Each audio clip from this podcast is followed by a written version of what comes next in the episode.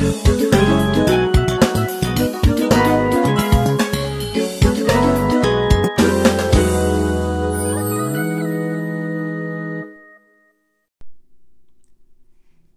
生が面白くなる。生きるのが楽しくなる。スクールオブライフ。何でも可能姉妹姉陽子と妹さゆりの二人で。はい今日は女子トーク会ですよろしくお願いします。はいよろしくお願いします。ということではい。今日は何のお話ししましょう？そうそうあの急にね寒くなってきたというか。本当ですよね、はい。なんかあんなに暖かかったのに、うん。一気に寒くなって、うん。ガクッと。ね。で今日お姉さんとあの出会いの瞬間にななんとお姉様が超ねモコモコな ふわふわな歯を着ていて。そうそうそうベストね。そうすごく素敵で。なんかねすごい気に入って、うんあのわ元町にねあの、え4月まで3月まで住んでましたけど、はい、の何点かの私がチェックするあのブティックには、うんうんいろんな形のうん。モコモコファンのついたベストがあって、えそれでどれにしようか迷ってて最後に買ったやつなんですけど、実はあれはうん本物のではございませんでええ。そして娘に教えてもらった言葉で言うとはい。本物のものではないのは、はい。ビーガンファート。ね すごくないですか？動物を殺しませんよっていうね、えなるほど、ね、あのうん合成とか言っちゃうとね、なんとなくなんかうん。安物感とか、うんうんうんうん。なんとなくなんか偽物感とかが出てきますけど、うんうんビーガンファーとか、うん。あるいは合成比較のね皮も、ビーガンレザーっていう言い方をするんだよと、うちの娘に。いつでしたかね？去年か一昨年かなんか言われて。ね？ナイスと思って、本当本当ナイスですよね。ね、皮が買えないわけじゃないんですっていうね。うんうんうんうんそうそうだからあの一時期フェイクファーという言いあそうそう方がねそうそうそう。あったのがあ今や偽そうそうそう偽側とか偽うん。あの毛皮とかいう意味ですからね。うん。そうそれで言うだけで感覚が違いますよねなんとなくね。そうなんですよ。体に感じるものがね。これって面白いですよね。ね本当そう。なんかうん NLP なんかでもね、はい。ある意味リフレーミングとかっていう風な感じでね、うん。あのより、えー私たち自分たちがああの心の状態がポジティブになるようなはい。言い換えとかをね、はい。しますけれども、うんうんこんな風にあの、商品のね、はい。名前もついてるとなかなかそうですようね今までにない概念で、おおっていうこうなんかこう開く感じがそうそうしますそうそうね。うんえそのあのファーを買ったのは、うんえー、とファーを買おうと思ったらそれがたまたまビーガンファーだったんですよ。ファーだったんですよっていうか？うん。あの本物だったら買わないだろうなとは思いながらも、今時だったらそうかなと思いながらこれって本物じゃないよねって聞くと、ああー違いますでも結構肌触りもめちゃめちゃ良くて、うんめっちゃめちゃあったかくて。うん。ねなんかもう欲しいあなんかもうはし欲しいしかなくて 何件か待って絶対私に合うものが欲しいと思って、えあの手に入れたっていうやつーだったんですけどね。うんうんうんうんうん手入れもね逆に楽ちんだったりとかあるんでしょうかね。うんそう何年か前に、うんあのいわゆるビーガンレザーのええパンツとかね買って、はい。昔と違って洗濯もできますよ的なやつで、あー。しかも安くて。あそうなんですね。うん、すごい便利で履き倒しすぎてボロボロになりましたけどね。ねえ、うんそう。私もビーガンレザーって言うんだっていうのは実は今年あるテレビ番組でえー。女優の二階堂ふみさん。あ彼女環境問題とかね、うん。やってますよねね。よくね、うん。彼女が、えー、とロンドンを旅するっていうあの番組だったんですようね。ん。で私も何度かロンドン行ってなんかこうあなんか久しぶりにロンドンの、うん。あこういう雰囲気だったよはいなはい。なんていうのがうん。ちょっとこうなんか嬉しくて見てたら、うん。あのそのいなんだったかな彼女が行ってみたいお店だったのかしら。うん。その、えーアーティストさんが作っている、うんまあ、あのショップに行ったらそれがあのビーガンレザーのお店へでーでそこで素敵なバッグ買ってたんですけどそのレザーも確かなんか植物で染めてるんだなんて言ってたような。ね。はい。染める自体も環境に悪いものをね、うんあの使ったりとかすると染料。染料ね染料ですよね。そううん。うん。皮がね流したものでええ。皮が汚れ海が汚れっていうことになるわけだから、うんそこまで意識したものはね、うん。えー大事ですよねうんすごいね。もう何よりもなんだかおしゃれでとっても素敵だったので、もう本当にそれ聞かなくっても、うん。あーなんか素敵欲しいなって思うような。ああそう、うん。だんだんでもそういうのを意識し始めてるブランドも増えてきてますよね、ええそういう、なんていうのインディーズ系の人たちはうんうんうん。当然ですけど、うん。あのうちの娘はシドニーで、はい。あのファッションビジネススクールで、えあの NLP とかもベースにしながらうん。教えてたりするんですよ。えはい。あので、えーその生徒たちに出す課題にやっぱり、あの環境を意識してとか、はい。そういうようなこともやってテーマ出したりはするみたいですね。うんねうん。だからなんか本当にあのーね知ってるっていうこうことだけじゃなくって、うん。もういつの間にか暮らしの中にも入ってきてるっていうそうことがね。ですね。そう。あのうちの娘とかはもう私とか私の母の洋服、ええ。30年40年前の服をヴィンテージです。ヴィンテージはい。着てますよく。うん。それをなんか今時っぽくして着ている感じもありますし、うん。それであの友達から「それどこで買ったの?」なんて言われるよなんて言ってたり、うん。うん。うん日本に来ると古着屋さんも結構チェックしに行って、はい。あの一時期はね、うんうん。えーっとあのなんだっけ、えー着物の？ええ。えーっと羽羽織。あ羽織。そう今流行ってるらしいですね。羽織。そうなんだ、うん聞きました。え日本で？あの海外で、あそうもうね何年ぐらい前からかね、うん。あの行くと一緒に羽織見て。であのなんだっけ黒いやつ、黒羽織？うん。うん。であの門がついてたりとかする、ええで内側がすごい。そうなんですよね。内側の美しさ。そう羽織はね。うちのねうちの娘がショッキングピンクの内側のやつを、ええ多分アップサイクルだと思うんですね、うん。リサイクルじゃなくて、あはい。リサイクルする時ににより良くするっていうので、うん。アップサイクルにしたやつを買ってって、うんうんうんであの何枚か買ってって友達に配ったりとか、あそうマーケットで売ってたっていうのがずいぶん何年も前ですけどねあコロナになるもっと前かなんかにやってましたね。いや実は私もそのあの結局ね、うん。なんかこう新しいものっていうのはもちろんどんどんねありますし、まあ、欲しいものもね相変わらずありますけど、うんやっぱりこう持ってるものをなんか新しい目で見てみるっていうのは意外と楽しいんじゃないかなっていう感じがしていて、うん。その一つがジャンルの一つがやっぱり祖母とか母のお着物なんですよね。そうですね。はいえ着物着ます？いやなので、うんちょっと来年はもう少しなんか着てみようかなってなんか今思っていて、まあ、年末年始とか、うん。うんうんうん。今年はちょっと浴衣を12回着たぐらいだったんですけど、ううんんもしでもねあれも沼 沼系な予感が ありますね。ありありですね。そうなんです今ね、うんオンラインとかでも本当にたくさんね出てますよね。出てますからね。そうで、うんなんか着物を、うん。あの崩して本当にワンピースにしちゃううんうんうん形のやつもね、はい随分出てるし、うん。あの着物をうん。スニーカー履いたりとか、ブーツ履いたりとか、そうそう。中にレース入れたりとかね、はい。しながら着るっていう、そうですようんね。人たちもねうんうん。随分出てきてるから、はい。素敵ですよね。素敵ですよね。うん。確か女優の吉田羊さんがなんだかそういうこうアンティーク着物とかをうん。おしゃれにあの着てるって言って今とっても人気だって。あそうなんだ、うん言ってました。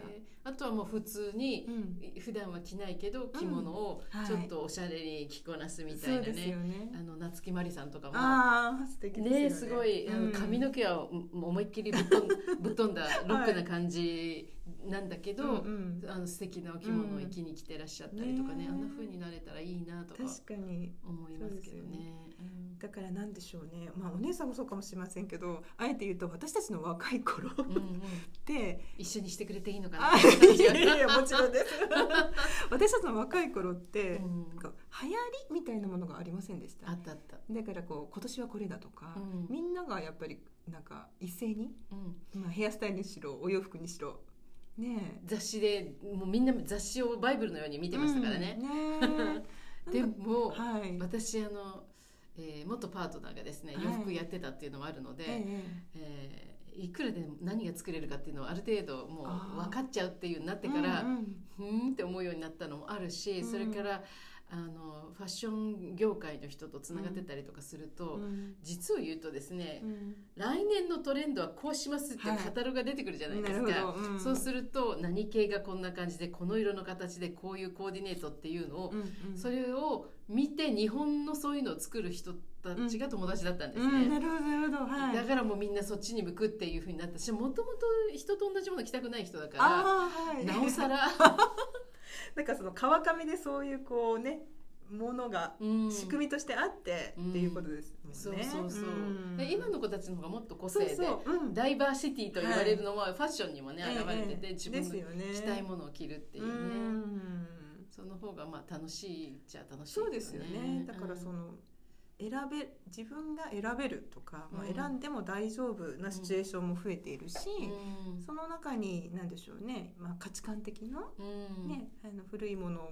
もアップサイクルが好きっていう人もいるだろうし、うん。今のお姉さんのみたいにね、うん。パーでもそういう、ものを選んじゃうとかね。ね。環境のことを考えてとかね、うん。あるいはその環境のことを考えている企業のはい、服を買うとかね。そうですよね。うんあのどこだっけ？H&M だっけか。あそこはもう本当にファストファッションで、うん。あの使い捨てでもまああのみたいなものを売ってるけど、うん。リサイクルポリエステルとか、ああ素材そんな素材も使ってたりとかするみたいでそれをそれで、うん。まあ、一応努力してますよみたいなのがうん。見られるなと思ってたんですけどね。